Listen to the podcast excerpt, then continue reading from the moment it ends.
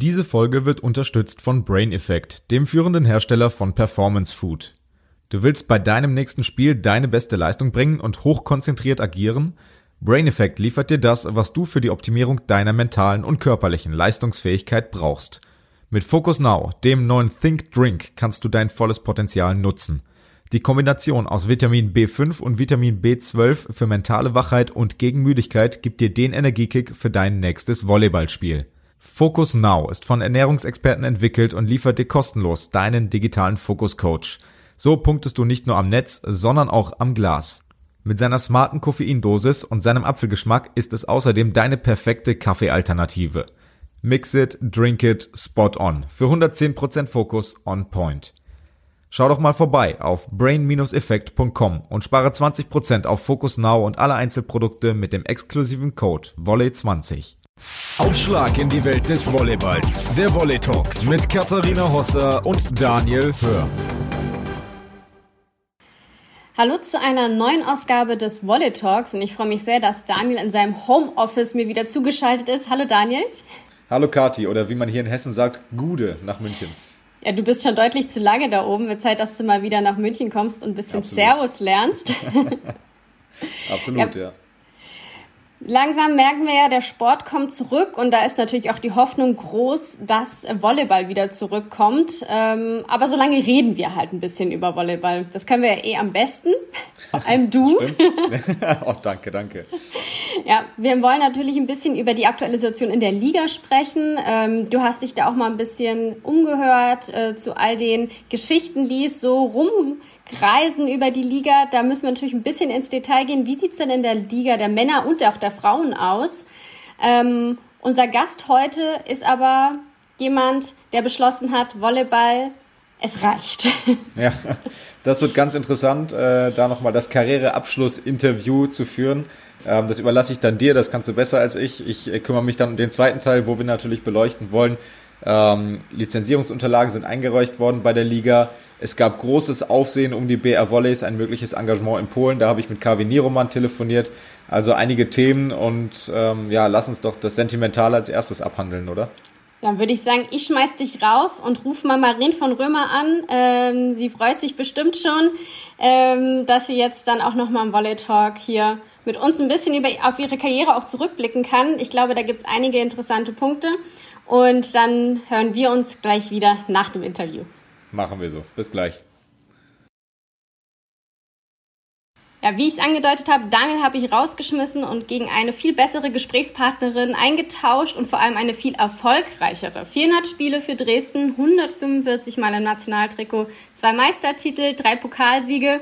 Und jetzt ist Schluss mit der Volleyballkarriere. Ich freue mich ganz doll, dass Maren von Römer die Zeit von, für mich gefunden hat am Volley Talk einmal ein, auf die Karriere zurückzublicken. Hallo Maren. Hallo Katharina. Ja, nach 13 Saisons als Profisportlerin ist Schluss. Das wissen wir seit Montag. Wann ist aber denn die Entscheidung bei dir gereift?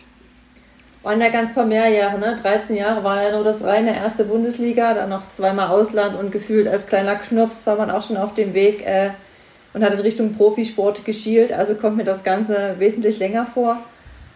Äh, der Anschluss jetzt mit 33 Jahren ist nicht erst gestern gefallen und das war jetzt auch kein Schnellschuss oder ein Gedanke, der schnell ausgetragen werden musste, sondern das sind einige Wochen und Monate wirklich vergangen.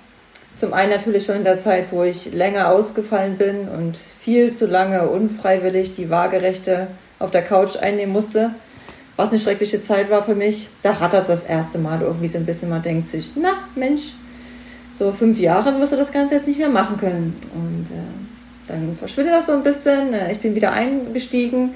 Es ging wieder alles. Äh, es hat mir wieder unheimlich viel Spaß gemacht. Wir waren auf der Erfolgswelle. Ja, dann kam dieser Schlag ins Gesicht mit Corona und man hatte noch mal ein bisschen mehr Bedenkzeit, die auch unfreiwillig war, wieder auf diese Art und Weise. Und ja, viele Gespräche mit der Familie und mit Freunden. Und dann war relativ die Gefühlslage so klar, dass ich das jetzt mit dem guten Gefühl auch beenden kann und möchte. Ja. Du hast gerade schon angesprochen, die Saison hast du größtenteils aufgrund einer Lungenentzündung verpasst. Wie wirst du diese letzte Saison für dich in Erinnerung behalten?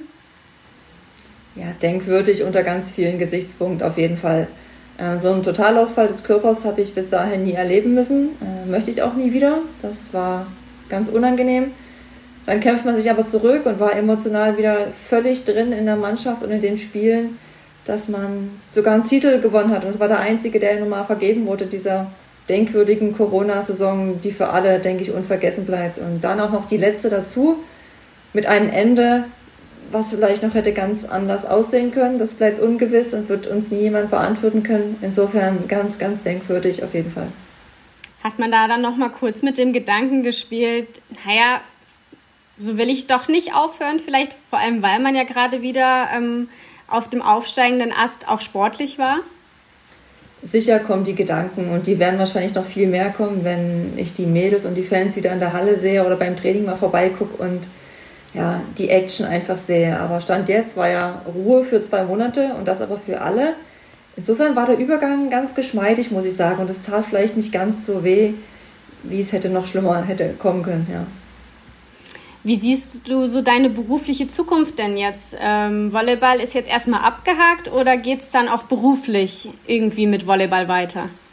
Wurde ich dann doch öfter gefragt als gedacht. Also ich möchte keine hauptberufliche Trainerin werden, ähm, bin aber total offen und gern bereit, auch mal vielleicht in einem Zuspieltraining zu helfen oder den kleinen Kids so die erste Handhaltung äh, zu zeigen. Das ist wirklich schön, dass die ja, mit welcher Schüchternheit und und Liebe, sie da zugucken, das macht mir schon ab und zu mal Spaß. Aber ansonsten war mein Gedanke in den letzten Monaten so ein bisschen in die Hochzeit- und Eventbranche reinrutschen zu wollen. Ja, aufgrund von Corona haben die auch sehr gelitten. Insofern werde ich das vielleicht ein bisschen vertagen müssen. Aber der Gedanke bleibt. Denn am liebsten würde ich so die Emotionen aus dem Sport super gern auch in den Berufsalltag mit integrieren. Das wird nicht ganz so leicht. Ist mir schon klar, dass wir da ein besonderes Leben irgendwie haben. Aber ich kann mir das gut vorstellen, bei Hochzeitspaaren am Ende des Tages würde ich wahrscheinlich genauso mithören wie nach einem Pokalsieg. Ja. Ganz interessant, dass du es gerade angesprochen hast, auch ein bisschen Zuspieltraining. Dir wurde ja auch der Spitzname Goldfinger gegeben. Dein gefühlvolles Zuspiel wurde vielfach bewundert. Wann war für dich damals klar, dass Profi-Volleyballerin und halt auch Zuspielerin so deine Berufung ist? Ja, einem selber wurde es, glaube ich, viel später erst wahrgenommen als die ersten guten Trainer, die man ganz klar loben muss an dieser Stelle und das Talent vielleicht entdeckt haben. Bin auch froh, dass es keine andere Position geworden ist. Ich bin da mit Herz und Blut von klein auf dabei, wollte schon immer sein, die einfach diese Pässe verteilt und nie angreifen wollte. Ich kann es auch nicht, ist auch okay, muss ich auch jetzt nicht mehr lernen. und viele werden vielleicht schmunzeln und sagen, das Einzige, was ich irgendwie konnte. Ja, aber dafür ganz gut. Also ähm, später, vielleicht so im Jugendalter mit 15, 16, wusste man dann und hat zu den großen Zuspielerinnen irgendwie aufgeschaut und da wollte man ankommen. Also die Trainer haben es wahrhaftig eher entdeckt und ja, die Eltern die guten Genen von vielen langen, zarten Fingern mit in die Babywiege schon gelegt. Ein Titel, den ich vorhin nicht aufgezählt habe, von deinen zahlreichen, die ich auch noch gar nicht aufgezählt habe, wie zum Beispiel Gewinn des Europäischen Challenge Cups beispielsweise, aber ein Titel, über den hast du dich gar nicht so sehr gefreut gehabt. Das war 2017, wurdest du zur schönsten Sportlerin Deutschlands gewählt. Wenn du jetzt zurückschaust, wie siehst du das heute? Siehst du das vielleicht auch so ein bisschen als Anerkennung, dass ein Volleyballer vielleicht dann so auch doch mal so einen Titel gewinnen kann? Ja, dass du das jetzt ansprichst, macht mich natürlich sehr verlegen und ich bin froh, dass du den Namen des Magazins jetzt nicht ganz in den Vordergrund gestellt hast, weil der hat meiner Meinung nach immer noch so einen Ruf irgendwie weg in Deutschland. Ich fühle mich natürlich sehr geehrt und auch in dem Moment ähm, hätte aber gern von der Wahl oder dieser Umfrage im Vorfeld echt gern was mitbekommen. Also das war ja dann eine Veröffentlichung bei Facebook und jemand spricht mich an und ich sage, bitte was? War völlig perplex und ja, wäre am liebsten kurz im Erdboden verschwunden und konnte, hat sich nie was mehr daraus ergeben, so sage ich mal. Also ich werde mich jetzt nicht freizügig in irgendwelchen Magazinen nochmal ablichten lassen, das kann ich auch sagen. Ja, so viel dazu. Das wollte ich auch damit nicht ansprechen. Ich wollte es eher nochmal als Kompliment, dass so. Nimm's, nimm das Kompliment mit, alles andere vergessen wir. ähm, eins deiner Markenzeichen, da erinnere ich mich auch noch ähm, als kleinere Volleyball-Fan vor dem Fernseher, ist dein Markenzeichen, ist dein Tattoo mit dem Peace-Zeichen auf dem Arm. Da kann ich mich immer dran erinnern, wenn du auf dem Feld standst irgendwie, das hat mich immer gecatcht. Ähm, kannst du uns da mal mitnehmen, was das für dich bedeutet? Ich habe gelesen, es sind tatsächlich sogar deine Hände, richtig? Also es freut mich zunächst mal, dass du das auch als vielleicht Jüngere oder als kleiner Fan so warm wahrgenommen hast und das war irgendwie das Ziel. Äh, Peace und Gelassenheit äh, tut mir generell gut, das war so ein erster Gedanke, aber dass es meine Trikot Nummer zwei von klein auf war, die ich über all die Jahre durchtragen durfte, das verbindet mich jetzt zum Sport und sollte einfach auf meinem Körper eine kleine Position finden. Ähm, dazu wurde die einfach gewählt, ähm, da die Arme ja zu 90 Prozent ganz oben sind beim Zuspiel. Also man wird es immer sehen. Und ich immer ein Fan bin von ärmellosen Trikots, also Trainings-T-Shirts, da werden die Ärmel abgeschnitten und ich ja, krempel ja ohne Ende die Trikots einfach hoch, weil wir immer welche mit Ärmel hatten für die Sponsoren. Insofern eine Verbundenheit und ich hoffe, es hält äh, lange frisch. Und es sind wirklich meine eigenen Hände. Also da haben wir ein Foto gemacht und der Tätowierer hat das echt sehr, sehr gut eins zu eins hingekriegt. Ähm, wir haben dieses Jahr auch schon Denis Hanke aus dem Profi-Volleyball verabschiedet. Ihr hattet ja so parallel, seid ihr bei dem du bei Dresden, sie bei Schwerin, habt ihr so eine Zuspielära auch in Deutschland geprägt, auch in der Nationalmannschaft. Ähm, wie siehst du da Deutschland in Zukunft aufgestellt? Wir haben da mit ihr schon drüber gesprochen, ähm, dass da jetzt ja erstmal so eine große Lücke jetzt klafft. Ja, definitiv klafft die und äh, das ergibt aber auch immer wieder eine Chance für Jüngere, sich anzubieten und nachzurutschen, dass dieser Sommer eh ein bisschen ja, ungewöhnlich ist und vielleicht äh, ein guter Startschuss für etwas Neues, äh, finde ich völlig okay und in Ordnung. Aber die Jungen müssen ranklotzen. Also auch sowas wie Denise in den letzten Jahren in der Nationalmannschaft gespielt hat, ähm, das muss dann erstmal die nächste Generation wieder schaffen. Und das sind viele Jahre, vieler Kampf, viel Kampf mit Kopf und Körper und sich dem Ganzen opfern. Und deswegen auch meinen größten Respekt an ihre Entscheidung. Sie nochmal ein bisschen jünger ist als ich. Äh, freue mich auch sehr, dass sie das durchgezogen hat und da nicht nochmal ins Grübeln gekommen ist. Und bin sehr, sehr gespannt, wie sich unsere Nationalmannschaft in den nächsten Jahren äh, aufstellen wird. Ja. Ich denke mal, du wirst dich vor allem auch ähm, mit Sarah Straube, die kennst du ja aus dem Verein. Ist sie so eine, die in diese Rolle reinschlüpfen kann? Du hast viele Jahre auch mit ihr gearbeitet, du kennst sie. Ähm, wie würdest du sie einschätzen? Würde sie da reinpassen? Ich kenne sie noch gar nicht so lange, ehrlich gesagt. Also sie kam mit dieser Saison aufgrund meines Ausfalls da auf dem Zweitligateam anfangs sporadisch und am Ende voll drin in unser, in unser Team mit hinein. Ähm, sie hat definitiv die Fähigkeiten, da oben anzuklopfen. Ich würde ihr aber gerne einfach noch ein paar Jahre Zeit geben. Also jetzt den Anschluss hat sie geschafft an die erste Liga. Das ist immer ein großer, großer Gewinn schon mal. Gerade im Alter von 17, 18 Jahren war bei mir genauso. Und man ist ja noch ein kleines Küken, was da mitschwimmt. Aber wie cool und lässig die schon umgehen. Und äh, Pokalfinale hat sie da gesehen. So abgezockt schon zu sein, das ähm, erfreut auch mein älteres Volleyballherz schon sehr. Ja. Bevor wir zu einer kleinen Schnellfragerunde kommen, äh, würde ich gerne mit dir noch ein bisschen über die Zukunft des Volleyballs, vor allem den Dresdner SC sprechen. Wenn ich da schon eine Legende am Mikro habe, ähm, möchte ich da doch mal noch ein paar Insights von dir bekommen. Aber erstmal der Blick so ein bisschen auf die Bundesliga. Ähm, Thema auch bei Daniel und mir ähm, wird so ein bisschen sein, die Chance vielleicht für die Volleyball-Bundesliga. Deutschland ist ja ein Land, ähm, das sich in der Krise sehr gut aufgestellt hat. Glaubst du, dass das auch so ein Zeichen für Spielerinnen ist, ähm, dass in Deutschland zu leben und zu arbeiten vielleicht ein gutes Pflaster ist und so man auch der Bundesliga ähm, vielleicht auf dem Spielermarkt so ein bisschen Schub geben könnte? Definitiv. Also finde ich einen sehr schönen Gedanken von euch und weiß, dass die Volleyball-Bundesliga sich da immer mehr professionell aufstellen will. Am Ende geht es leider immer noch doch ums Geld. Und da sind wir wirtschaftlich ganz weit hinten angestellt zu anderen Top-Nationen. Und das ist nochmal anscheinend das Erste, wo die Spielerinnen gucken. Bei mir persönlich war es nie so. Ich sehe da, gucke da immer nach einem Gesamtpaket.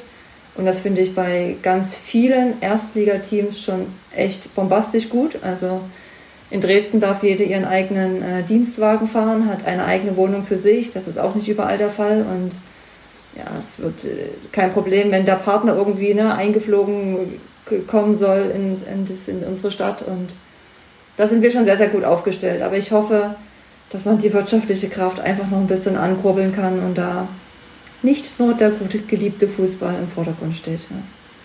Dresden hat ja selbst auch schon einen Transfer äh, gehabt jetzt mit äh, Jennifer Gertis, die ähm, nach Dresden kommt und direkt auch für zwei Jahre äh, unterschrieben hast. Wie siehst du die Zukunft, sage ich jetzt mal, deines Vereins? Das ist ja, äh, du warst da so lange. Äh, wie siehst du sie da aufgestellt? Ich fühle mich auch noch so wie, wie mein Verein und kriegt also jeden Transfercup, wie du schon sagtest, mit und auch so ein bisschen die Gespräche noch im Hintergrund und will das auch gar nicht missen im Moment. Bin also wahnsinnig gespannt, wie sich das Team findet. Hab Jenna selbst äh, schon geschrieben, dass ich glaube mehr Reaktionen bekommen habe als sie auf ihren auf ihren äh, Transfercup hier in Dresden, dass also die Fans und auch das ganze Umfeld super happy damit sind und äh, sehr stolz, dass auch nach langer, langer Zeit dann schon wieder eine Schwerinerin, nicht gebürtige Schwerinerin, aber für mich ist sie irgendwie eine Schwerinerin, hier also in der Margon Arena aufschlägt. Und dazu noch Lena Stickroth und Emma Zyris, also mit äh, drei Deutschen gerade im Außenangriff. Das ist schon mal toll und gibt es ja nicht in jedem Bundesliga-Team, dass wir so viele deutschsprachige Mädels haben.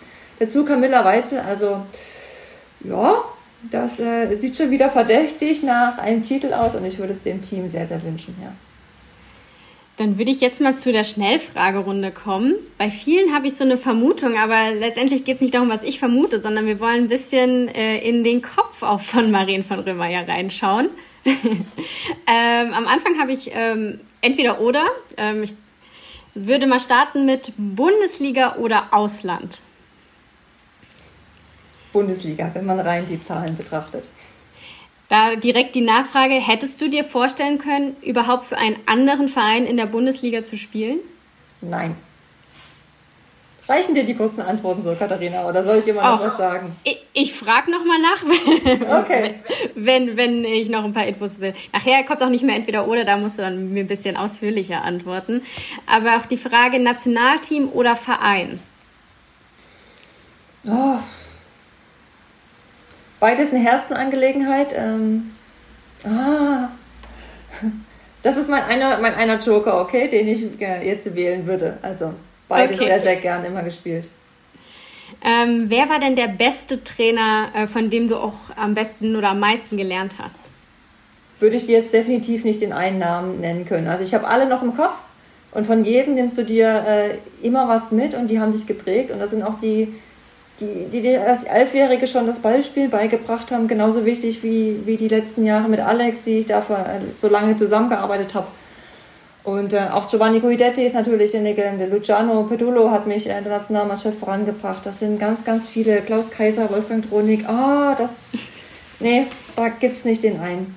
Aber auch hat sich jeder geprägt, natürlich in einer unschönen Art vielleicht, wie der Umgang teilweise war und wie man statt Sportfeld gibt es jetzt hier Strafrunden oder so. Auch das ist natürlich noch sehr, sehr im Kopf, ja. Was war denn der schönste Moment deiner Karriere? Wenn das auch so einfach zu beantworten wäre. Jeder Siegesjubelkreis äh, nach einem gewonnenen ja, Pokal oder Meisterschaft oder einer Schale, den man mit den Mädels direkt auf dem Feld nach dem letzten Matchball hatte, würde ich wahrscheinlich sagen. Gab es denn auch mal einen Moment, ähm, den du so als negativ abgestempelt hast in deiner Karriere, wo du gar nicht mehr gerne drüber nachdenkst oder ein Spiel? Die Spiele verdrängt man, die gab es ganz sicher. Und es gab einmal leider einen Vorfall, sogar in der Margon Arena, wo ein Fan sehr persönliche Vorwürfe von der Tribüne runtergerufen hat zu mir und ich dann auch ja, in eine ungewohnt aggressive Stimmung verfallen bin, äh, mit ihm gerne im persönlichen Dialog das vielleicht ausgewertet hätte, aber da eine gewisse Feigheit entstanden ist und man mir nicht äh, das ins Auge sagen konnte. Das war ein bisschen, das bleibt in Erinnerung. Die beste Mitspielerin, die du je hattest? Oh Mann, Katharina, das sind ja Fragen. es wird keiner böse sein, wenn du ihn nicht nennst. Nicht nur freuen, wenn man ihn nennt. Das musst du so rumsehen. Oder du kannst auch sonst ähm, anders sagen, vielleicht hast du jemanden, den du vielleicht so als beste Freundin aus dem Volleyball-Zirkus mitnimmst, die dir für immer bleibt? Ja, das sind auch ganz viele. Das sind wahnsinnig viele. Und auch die Reaktionen jetzt nach dem Karriereende, was da medial los ist, wie viele auf einmal die alten Bilder und Erinnerungen wieder rauskamen, ist super schön und berührt mich wahnsinnig. Insofern, die eine Spielerin, hm, ich kann es dir gerade nicht sagen. ähm, ich probiere mal mein Glück weiter. Vielleicht ähm, das spannendste oder das schwerste Spiel, ähm, das du so im Kopf noch hast, ähm, das du niemals vergessen wirst? Alle Pokal-Halbfinalspiels, die man mit Einzug ins Finale geschafft hat. Ja. Wahrscheinlich oh. auch das in Schwerin 2009, kurz vor Silvester, ähm, was wir 15-13 im Tiebreak äh, gewonnen haben. Und ähm, zum Abschluss, ähm, das wirst du nach der Karriere am meisten am Volleyballsport vermissen? Diesen geregelten und doch ungeregelten Tagesablauf, ähm, die langen Busfahrten, speziell durch die Nacht zurück nach einem Auswärtsspiel, den Muskelkater und teilweise auch den Schmerz nach einem langen Trainingstag, der am nächsten Morgen dich aus dem Bett quält die verschiedenen gelaunten Mädels, die in die Halle reinstapfen und man eigentlich genau schon weiß, wie sie irgendwie drauf sind. Ja, ja, viele kleine Dinge, glaube ich. Sehr schön. Dann vielen Dank, dass du so ausführlich äh, uns da ein bisschen mitgenommen hast in so ein Volleyballerleben. Ich weiß nicht, ist es überhaupt so ein Ding als Ex-Profi? Vielleicht auch mal sagen, ach, ich spiele ein bisschen Hobby. Haben sich da schon Vereine vielleicht äh, in, der, in Dresden angeklopft und gesagt, ach, wir könnten noch eine gute Zuspielerin gebrauchen? Witzigerweise kam da nur ein Kontakt, so nach dem Motto, Marin, hast du die Lust, um so weiterzumachen? Nee, im Moment gerade nicht. Also mir würde es, glaube ich, auch schwerfallen, von diesem extrem professionellen jetzt in so eine halbe Amateurmannschaft zu gehen. Äh, Soweit bin ich noch nicht. Das äh, braucht noch ein bisschen Zeit. Dann genieß jetzt erstmal ein bisschen das Volleyball-Rentnerleben, wo es dann auch im Beruf äh, für dich hoffentlich genauso erfolgreich weitergeht. Vielen Dank äh, für die Zeit und ganz liebe Grüße nach Dresden. Danke euch, bis bald. Ciao, ciao. So, das war also der nächste Abschied in der VBL. Ähm, von daher möchte ich mich auch nicht ganz so alleine fühlen und hole mir ganz schnell Daniel wieder ähm, dazu, denn wir haben ja noch einige Themen, über die wir sprechen wollten. Daniel, wir wollen mal ein bisschen blicken auf das aktuelle Geschehen in der Liga. Du hast es vorhin schon angesprochen. Äh, für den geplanten Saisonstart muss man ja sagen, Anfang Oktober laufen die Vorbereitungen ja auf Hochtouren. Die Vereine ähm, verkünden weiterhin ihre Verpflichtungen von Trainern und Spielern. Und die VBL hat auch bestätigt, dass elf Frauen- und zehn Männerteams fristgemäß zum 15. Mai ihren Antrag auf die Erteilung einer Lizenz gestellt haben. So, jetzt ging auch kurz vor der Frist ging das Gerücht so ein bisschen um, dass die BA Volleys sich für eine Wildcard in der polnischen Liga bewerben und gar nicht VBL spielen. Das ist natürlich jetzt wissen wir schon, okay, nein, sie spielen nächste Saison in der deutschen Liga. Aber was kannst du ein bisschen zu den Hintergründen und zu diesem Gerücht sagen? Ja, für die, die es nicht mitbekommen haben, können wir vielleicht mal so ein bisschen in die Chronologie ganz kurz einsteigen, beziehungsweise ganz kurz erklären, worum es eigentlich geht. Ähm, aus Polen gab es Stimmung in polnischen Medien oder Stimmen, dass äh, die BR Volleys eine Lizenz beantragen wollen für die polnische Plusliga, die ja bekanntlich als eine der stärksten ähm, der Welt gilt. Ähm, Karin Romand hat dem daraufhin schon widersprochen äh, in der BZ und äh, oder in den Berliner Medien und in der BZ vom Dienstag hat dann wiederum Kamil Skladokowski, der Ligasprecher, ähm, gesagt, unser Reglement ist zurzeit nicht darauf ausgelegt, dass äh, die BR Volleys in die Liga können, aber wir wollen daran arbeiten, dass so etwas in Zukunft möglich ist. So, also es wurde nicht dementiert, dass ein Interesse da ist der B von den BR Volleys und es wurde auch äh, aber gleichzeitig dementiert, dass es für die kommende Saison passiert. Jetzt habe ich mir gedacht, bevor wir hier ins Blaue reinreden und äh, rein vielleicht mutmaßen, ähm, rufe ich mal Karim Niromand an und habe heute im Vorfeld des Talks mit ihm gesprochen. Und er hat ganz klar gesagt und ganz deutlich auch gesagt, das ist ihm auch wichtig, es gab keinen Antrag. Ähm, also die BR Volleys hatten, haben keinen Antrag gestellt für die kommende Saison, für die polnische Plusliga. Aber er hat auch gesagt, es sind Bestrebungen da, durchaus von den BR Volleys in die Plusliga ähm, kurz- bis mittelfristig einzusteigen und eben aus der Volleyball-Bundesliga auszusteigen. Er hat gesagt, sein Herz hängt wirklich an der Volleyball-Bundesliga, an Deutschland und es wäre absolut nicht seine favorisierte Entscheidung. Ähm, aber so wie die Situation momentan ist mit den BR Volleys, dass sie so über allem schweben und das meint er ausdrücklich nicht sportlich, aber in Sachen Wirtschaft, in Sachen Marketing, in Sachen Event, ähm, das passt nicht mehr richtig mit der Volleyball-Bundesliga zusammen. Man stößt da jetzt an natürliche Grenzen. Und er hat gesagt, wir haben im Prinzip zwei Chancen. Entweder wir passen uns der Liga an, spielen mit 700 Zuschauern in kleiner Halle in Berlin und fahren alles wieder zurück, was wir groß gemacht haben hier. Dafür spielen aber auch dann kein Grankin, kein Patch äh, bei uns. Oder wir sind raus. Ist die Liga dann vielleicht ein bisschen zu klein geworden für die BR Volleys, wenn man das so hört? Ja, also das ist ja das, was wir auch schon im Laufe der Saison so ein bisschen angedeutet haben. Das macht sich natürlich sportlich bemerkbar. Kavini Roman sagt, er meint das ausdrücklich nicht sportlich, weil es immer noch passieren kann, dass in einer Serie oder in einem Spiel vor allen Dingen die BR Volleys geschlagen werden. Aber man erkennt schon, wenn die BR Volleys ohne etatmäßigen Diagonal Friedrichshafen im Dezember in Friedrichshafen schlagen, mit Cody Kessel auf Diago statt mit einem Kyle Ensing, ähm, beispielsweise der zweite Diagonalangreifer äh, bei den BR Volleys war, dann äh, zeigt das schon, wie hoch äh, auch die Auswirkungen sportlich sind. Und in Sachen Event müssen wir, glaube ich, nicht drüber reden, was die BR Volleys in der Max-Schmeling-Halle, wir haben es in den Übertragungen bei uns in, bei Sport 1 gesehen, das ist schon was ganz anderes. Und man stößt da jetzt an Grenzen. Man kann das Budget nicht weiter aufstocken, weil die Sponsoren sagen, hey, mehr als jetzt könnt ihr eigentlich nicht erreichen. Ihr seid an eine natürliche Wachstumsgrenze gestoßen. Ähm, und Niromant sagt auch, ähm, dass er sagt, die BR Volleys, wir werden dieser Liga eigentlich zur Last. Die Themen, die die BR Volleys haben, behandeln, vor allem aus wirtschaftlicher Sicht, die passen gar nicht zu den Themen anderer Vereine. Äh, wenn die BR Volleys mit einem Etat jenseits der drei Millionen wird kolportiert, ähm, reden und die Hälfte der Liga nicht mal eine Million hat und ganz andere Sorgen hat, dann passt das nicht zusammen. Und Jeff Jendrick zum Beispiel, der die BR Volleys verlassen hat, hat auch gesagt, ich will unbedingt hier bleiben. Ich liebe diese Stadt, ich liebe dieses Team, aber ich kann nicht. Ich will zu Olympia 2021. Ich muss mich weiterentwickeln. Und das geht halt in Berlin nicht mehr. Und man merkt wirklich, dass Carvinieromant da emotional angefasst ist. Und das tut dem weh, weil ähm, Spieler jeder Güteklasse eigentlich nach Berlin wollen, aber man sie nicht ähm, in der Masse bekommt. Und dass man Sergei Grankin bekommt und halten kann, das ist dann schon eher die Ausnahme. Wenn wir jetzt mal ein bisschen auf die sportliche Zukunft der BR Volleys schauen, glaubst du denn, dass das Thema Berlin und Polen vielleicht dann in weiteren Jahren aber tatsächlich nochmal konkreter wird? Da bin ich mir sehr, sehr sicher. Also ich, ich, halte es nicht für ausgeschlossen und auch vor allem nicht für unrealistisch, dass es ab der Saison 2021, 2022 in der Volleyball-Bundesliga ohne die BR-Volleys weitergeht. Dann, das wären dann Stand jetzt neun Teams plus VCO Berlin in den jeweiligen Saisons.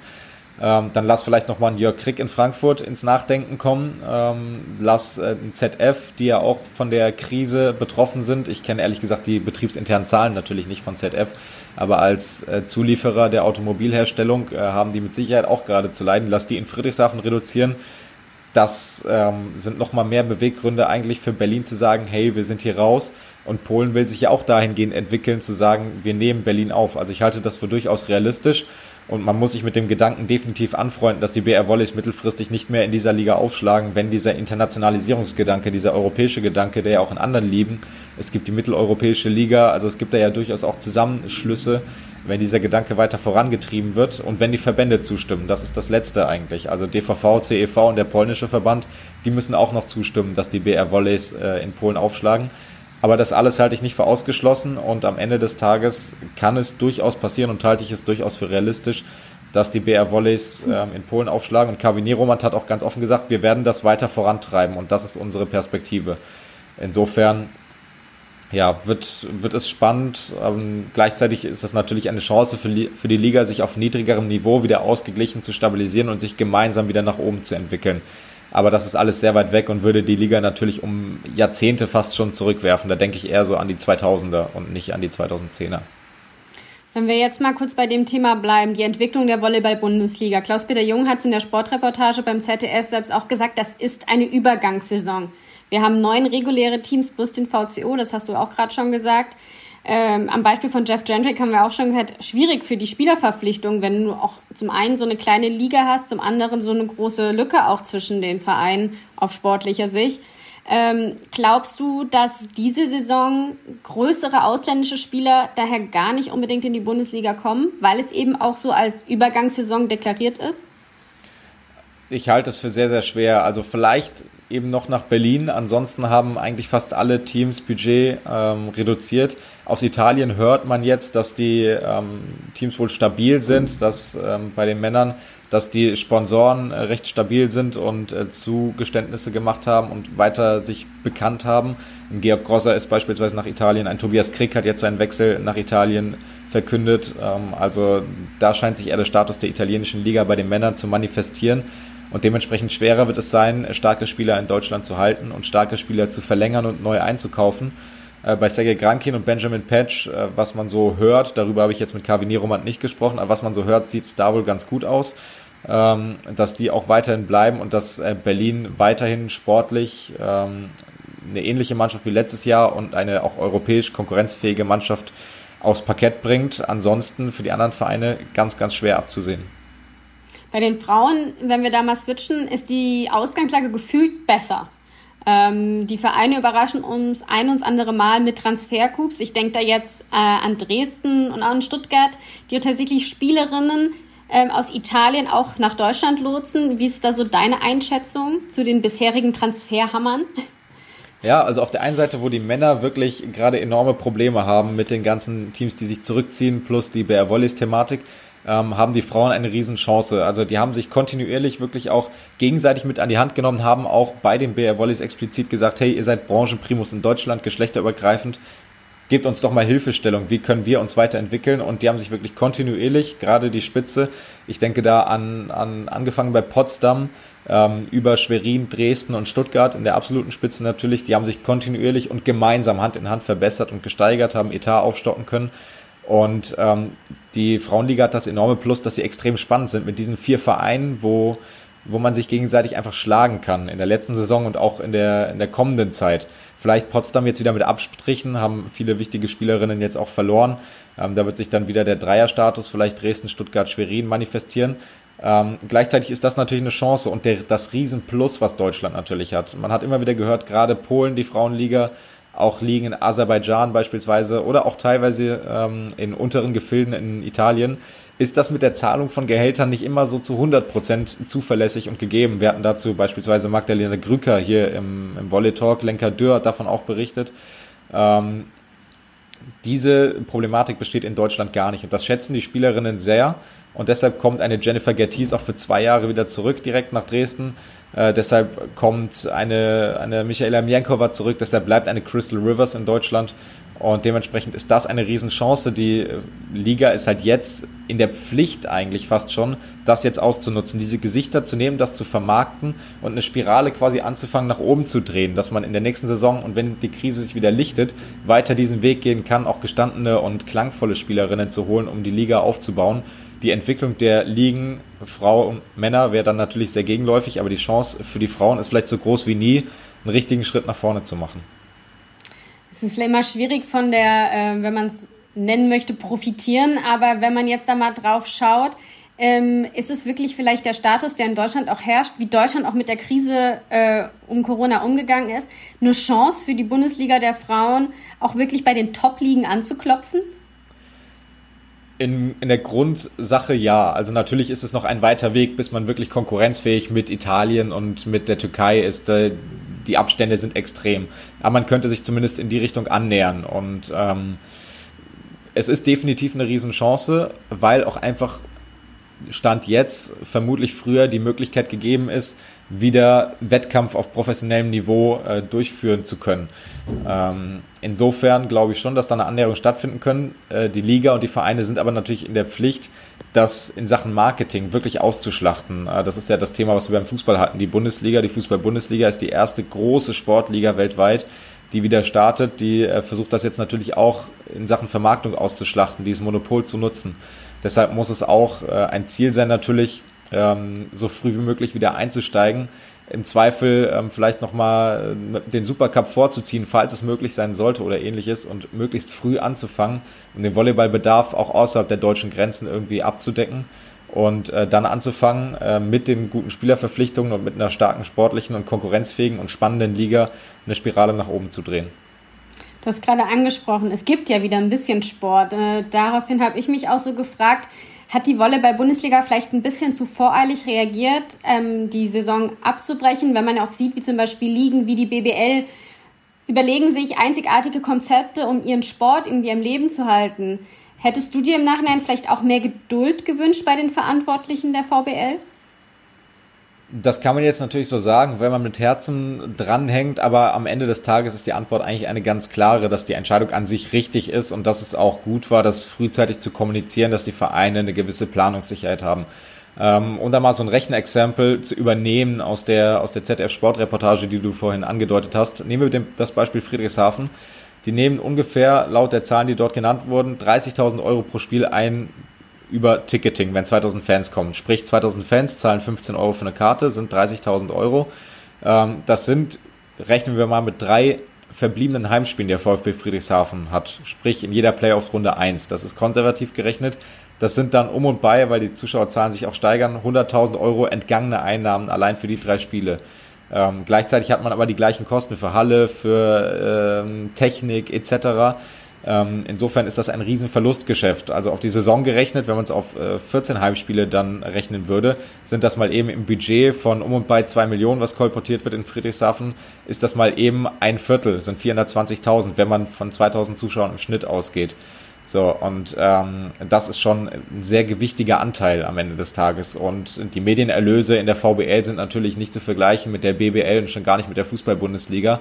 Und deshalb ist äh, quasi ist das Geld ein Grund, weshalb es richtigerweise ist zu sagen, hey, wir brechen ab, statt wie bei der Fußball-Bundesliga man sich explizit bemüht, weiterzumachen, eben so wie, der, wie bei der BBL. Ja, vielen lieben Dank, Daniel, dass du auch mal so ein bisschen äh, vorgerechnet hast, weil ich glaube, das vergisst man ganz gerne. Wir alle vermissen den Sport und wir hätten gerne, dass wieder gespielt wird, aber ähm, das war ja auch mit am Anfang schon ähm, immer die Prämisse, ohne Zuschauer geht es für den kleinen Sport, wie Volleyball einfach nicht. Ähm, abschließend äh, vielleicht die Frage jetzt nochmal, jetzt sind wir wieder einen Schritt weiter. Ähm, wenn wir jetzt mal sagen, okay, geplanter Saisonstart Oktober, ähm, kann man natürlich wieder ähm, nur ins Blaue schauen, aber ähm, die Frage bleibt natürlich schon, wenn Zuschauer immer noch nicht erlaubt sein sollten, kann die Bundesliga dann überhaupt starten? Ähm, ich bin da skeptisch. Ich, zum einen bezweifle ich, dass im Oktober schon wieder Veranstaltungen, vor allem aller Supercup, äh, möglich sind, was Zuschauer angeht. Äh, es gibt jetzt Bilder, die kursieren ähm, auf Twitter in der Volleyball-Bubble mhm. von, ähm, von Theatern, die ihre Abstände, Abstände der Reihen, dass sie immer eine Reihe rausnehmen, dass zumindest mit äh, der Abstandsregel Theater wieder bedingt zugänglich sind, dass sowas jetzt auch vielleicht im Volleyball passieren könnte, in, in Hannover zum Beispiel beim Supercup oder in, in Mannheim bei einem Pokalfinale ähm, sehe ich skeptisch und ähm, ich in den Strukturen, also sagen wir so, mit dem Wissen und dem vermeintlichen Wissen, was wir Stand heute über die Strukturen und die Durchführung der Volleyball-Bundesliga haben, ist es nicht möglich ohne Zuschauer. Dafür ist der Budgetanteil, wie eben vorgerechnet, was Zuschauergelder angeht, einfach viel zu hoch.